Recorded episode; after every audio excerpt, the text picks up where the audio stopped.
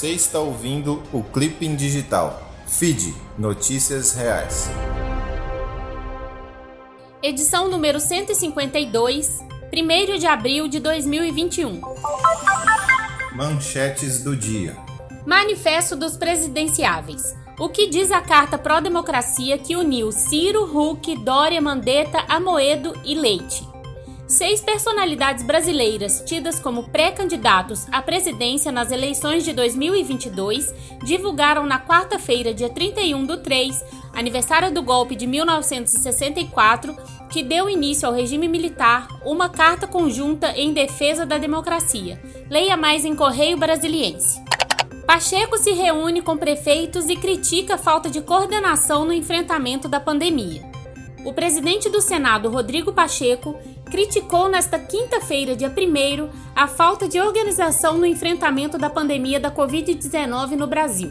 Para ele, o país não faz a articulação necessária para a coordenação entre os entes federativos e não há nada pior em um momento como este do que a desarticulação. Leia mais em G1. Novo auxílio não é suficiente para cobrir linha da pobreza em nenhum estado do país, aponta estudo. Os 250 reais que serão pagos a partir de abril pelo novo auxílio emergencial não são suficientes para cobrir as necessidades básicas dos beneficiários em nenhuma das 27 unidades da federação, seja na zona rural ou nas cidades. É o que aponta um estudo feito por pesquisadores do INSPER, antecipado à BBC News Brasil, que simulou o comportamento dos dados de pobreza e desigualdade com o novo auxílio emergencial. Leia mais em BBC. Efeito da vacina da Pfizer dura pelo menos seis meses e protege contra variantes. O ensaio clínico de fase 3 em andamento da vacina contra o coronavírus da Pfizer BioNTech confirma que sua proteção dura pelo menos seis meses após a segunda dose, disseram as empresas na quinta-feira, dia 1. Leia mais em CNN.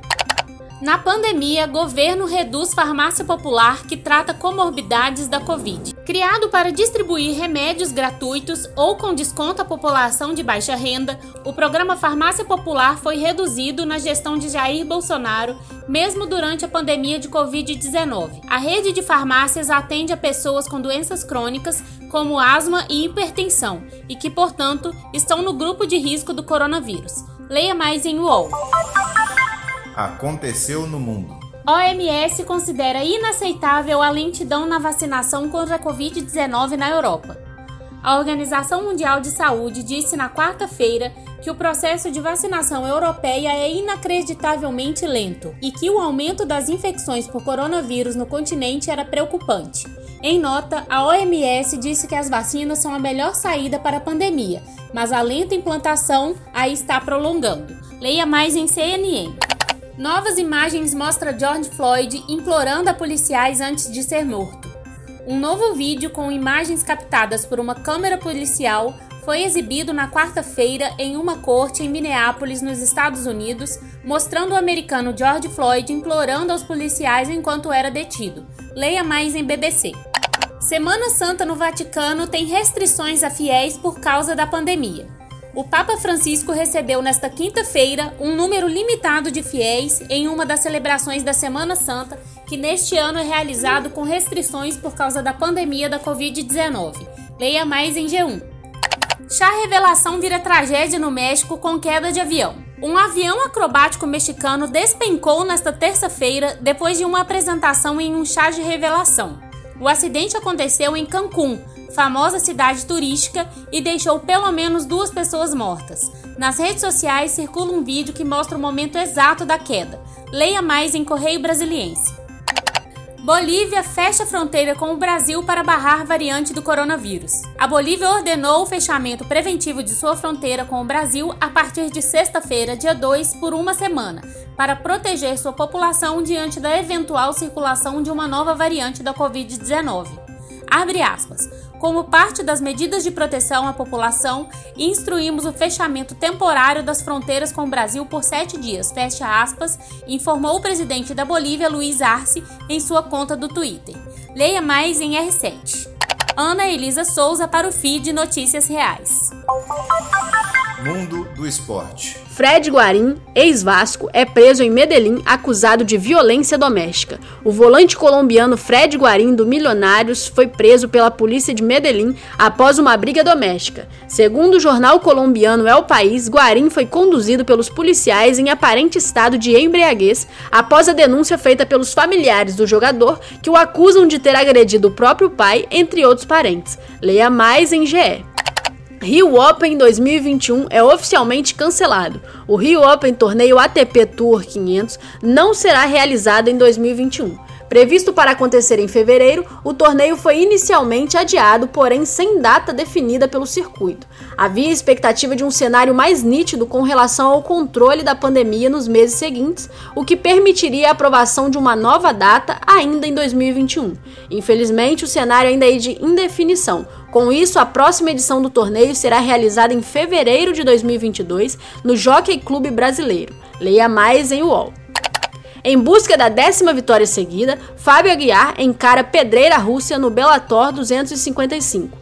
Líder da equipe Pitbull Brothers, ao lado de seu irmão Patrick Freire, o campeão duplo do Bellator, Patrício Pitbull, fará a luta principal do Bellator 255 nesta sexta-feira 2, em Connecticut, nos Estados Unidos, em uma revanche contra Emanuel Sanches. Mas Patrício não será o único a representar a equipe potiguar. José Augusto Gugu estreia contra o americano Jonathan Wilson e o pernambucano Fábio Aguiar, recém-filiado à equipe, fará seu debate contra o russo Khalid Murtazaliev, ex-lutador do UFC. Leia mais em terra. Essa é boa. Supermercado doa alimentos para pessoas sem dinheiro na pandemia. Olha a boa ação deste supermercado. A gerência está doando frutas, verduras e legumes fresquinhos para ajudar as pessoas sem dinheiro na pandemia para comprar alimentos. Para combater a fome, eles montaram uma pequena banca do lado de fora da loja com a placa doação. Pegue somente o que precisar. Leia mais em Só Notícia Boa.